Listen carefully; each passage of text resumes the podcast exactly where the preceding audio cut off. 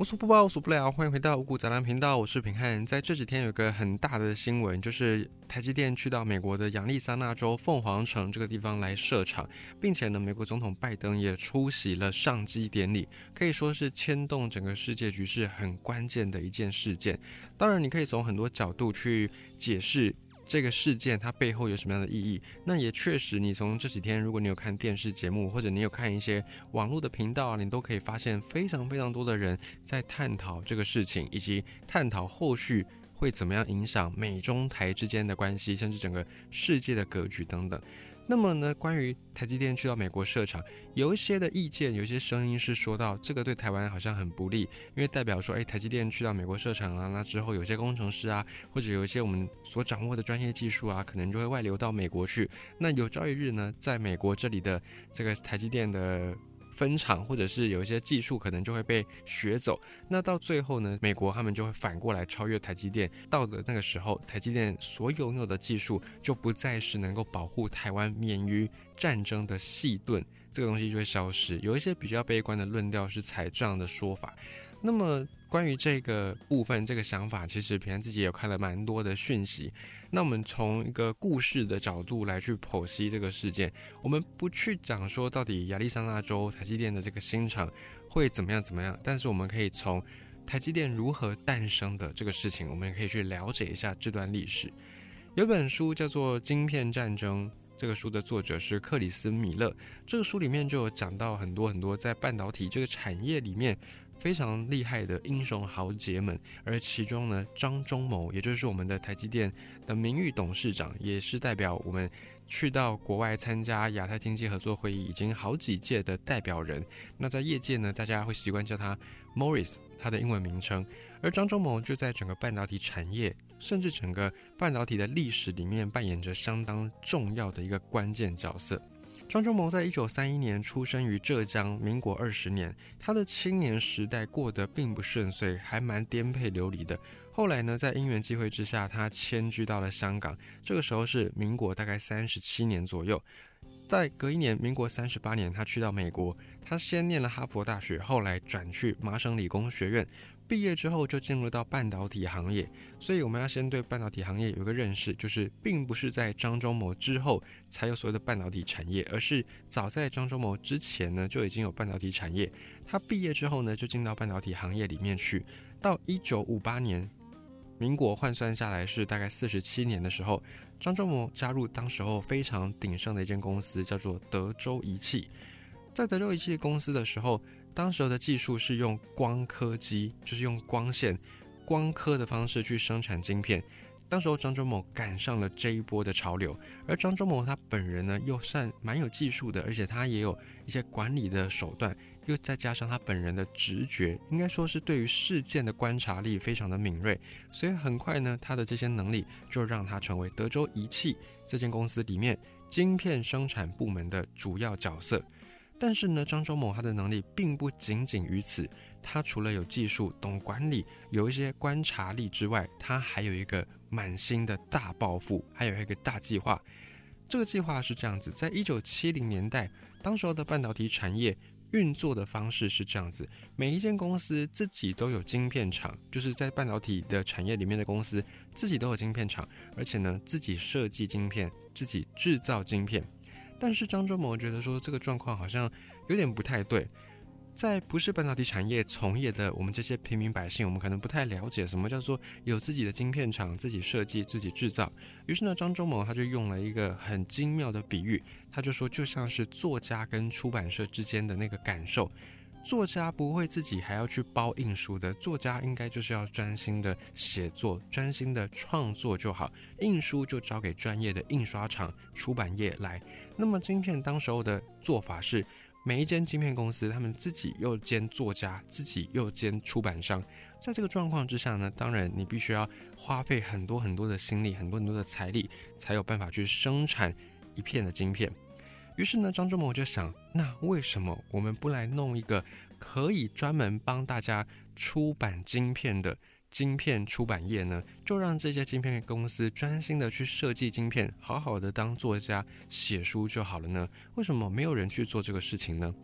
那到时候刚好又碰上了两个大趋势，也支持着张忠谋的想法。一个是因为以前在制造晶片的技术，光刻这个技术发展的越来越高级了，光刻机也就是做晶片的机器越来越贵。现在你要成立一间晶片厂，它的门槛已经是越垫越高了。小间的公司根本就没有那个财力可以去负担这些制造晶片的机器，更不要说自己去生产晶片了。如果你要生产晶片，你就势必要把自己的营业规模再扩大。投入更多资金，并且用更加先进的技术，然后再去接很多订单，这样子一来，你才有办法去维持你的公司的营运，才有办法周转过来。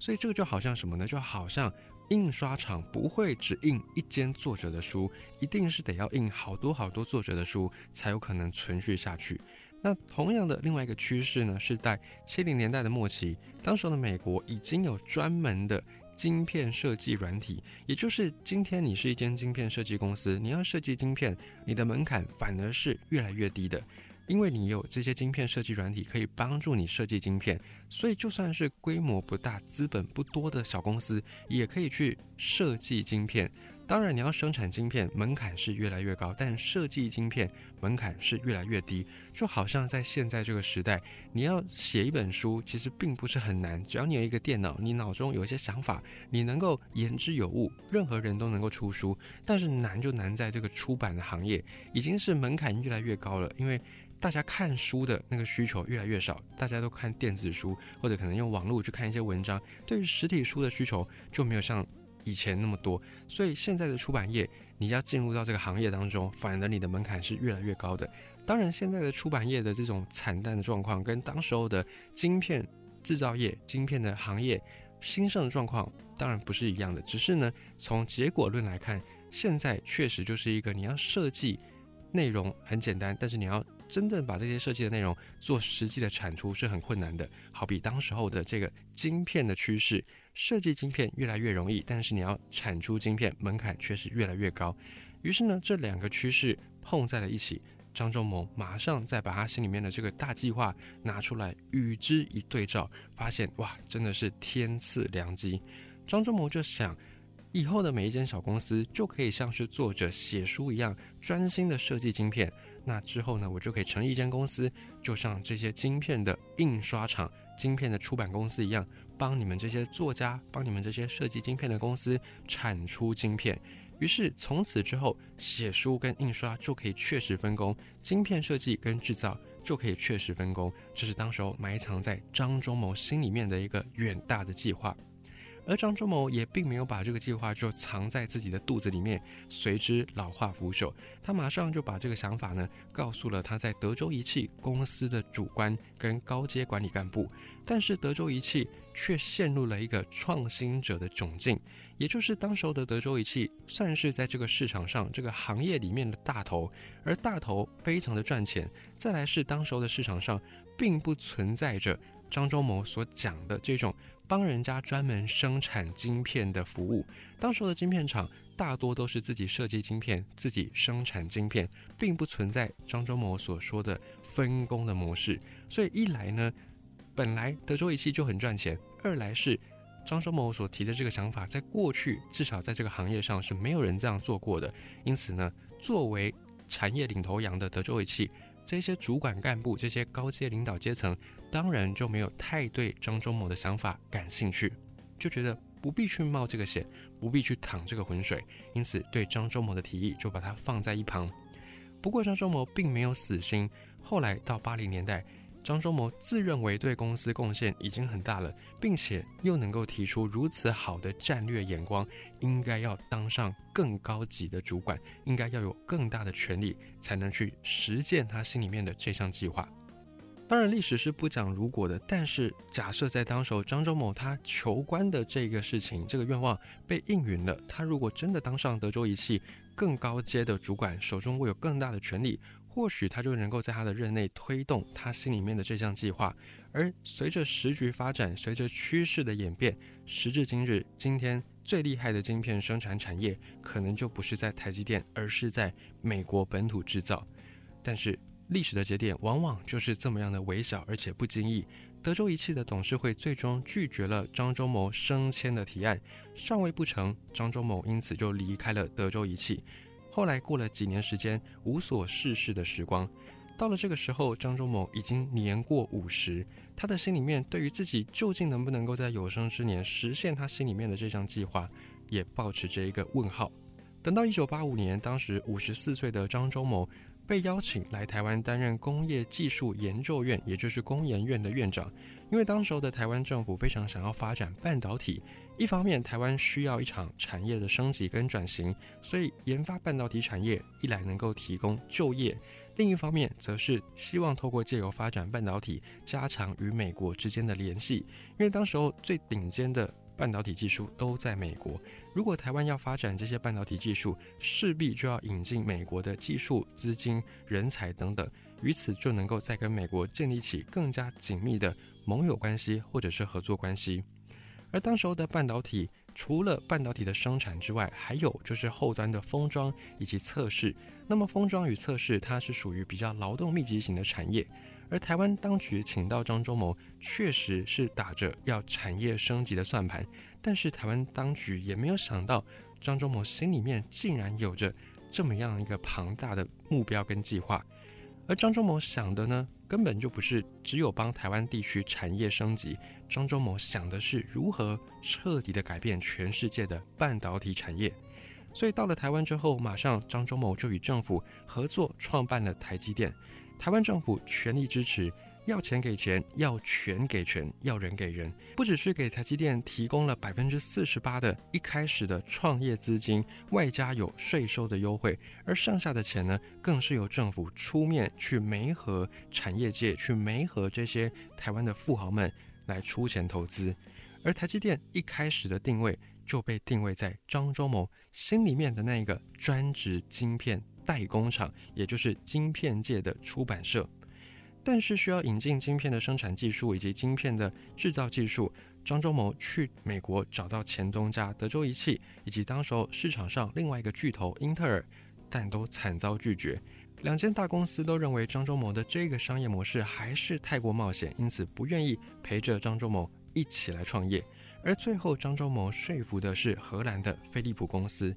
当时，飞利浦不但给了张忠谋整套的晶片生产技术，并且还提供了相关的知识产权、专利权等等，再加上五千八百万美金。当然，荷兰飞利浦公司也不是白白的就给出这些资源。作为代价，荷兰飞利浦公司后来取得的是台积电百分之二十七点五的股份。那么，荷兰飞利浦公司其中的光刻机这个部门，也就是在专门生产晶片的那个机器。这个部门后来又分出去，成为了另外一家独立公司，也就是艾斯摩尔。所以在这次张忠谋跟飞利浦的结缘之下，也注下了往后艾斯摩尔跟台积电紧密合作的伙伴关系。再后来，张忠谋还是凭借着自己过去在美国晶片行业的人脉，从美国许多的二线晶片公司找到了非常多的高阶主管，到台积电来任职工作。因为在美国，晶片半导体的产业非常的蓬勃发展，确实是有一些小公司只专门做晶片设计，而本来这些小公司也希望能够找上英特尔或者是像德州仪器这种大厂来做晶片的代工生产，但是一方面，德州仪器也好，英特尔也好。都不重视这样的一个商业模式，因此经常对这些小公司爱理不理。小公司所设计的晶片就无法真正的排上生产日期。一方面呢，这些小公司本身只设计不生产，又担心交出的设计图给这些大厂委托生产，难保这些也生产也设计的大厂不会去剽窃自己的晶片创意。因此，当时候在这块专门生产晶片的代工业务上。美国本土业务量却真的是不多，而台积电一开始就是抱着跟德州仪器以及英特尔完全不同的模式在营运。台积电只有专门在代工生产晶片，自己从不参与设计晶片，因此在开始上线营运之后，就获得了不少晶片设计小公司的青睐。在美国戏股一夕之间就冒出了许多新创的公司，只凭借着几百万美金的启动资金。就敢称之为是晶片公司，因为这些晶片公司确实有着设计晶片的能力，而生产呢就委托在大洋之外另外一端台积电来帮忙代工。后来在美国本土的晶片制造业慢慢的衰落，德州仪器这个市场上曾经的巨头慢慢凋零，到后面九零年代，美国只剩下英特尔一间的晶片厂，而至此，台积电完全改变了半导体行业的格局。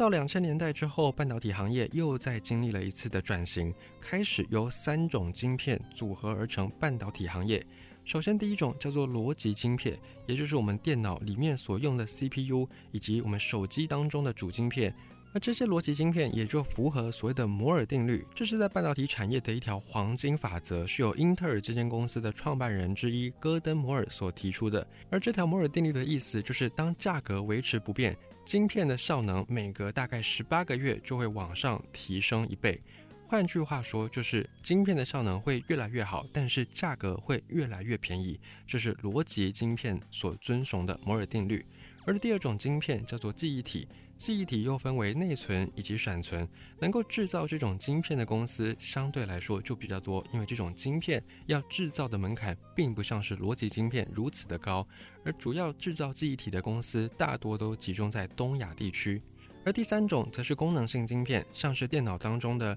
音效卡或者是显示卡以及通讯之类的功能性晶片。这种晶片并不要求它的处理能力、运算速度要多高多快，并且也不遵从摩尔定律，只是要看特殊的功能设计能不能够对应到实际的运用需求。也因为这种特殊功能性晶片生产门槛很低，设计的门槛也不高，因此有许多小公司都专注于此，设计好了晶片，再委托像是台积电这一类的大厂来做生产。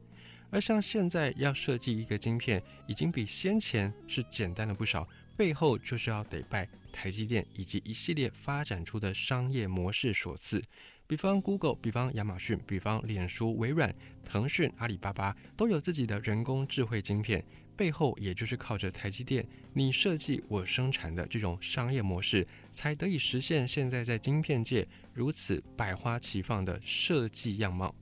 不过，台积电一路走来并不是一帆风顺，甚至它还经历过三次的危机。究竟台积电怎么样挺过危机？时至今日，它又如何从一间公司？最终走向了能够左右全球政经局势的举足轻重的企业呢？下一集五谷杂粮继续跟你分享。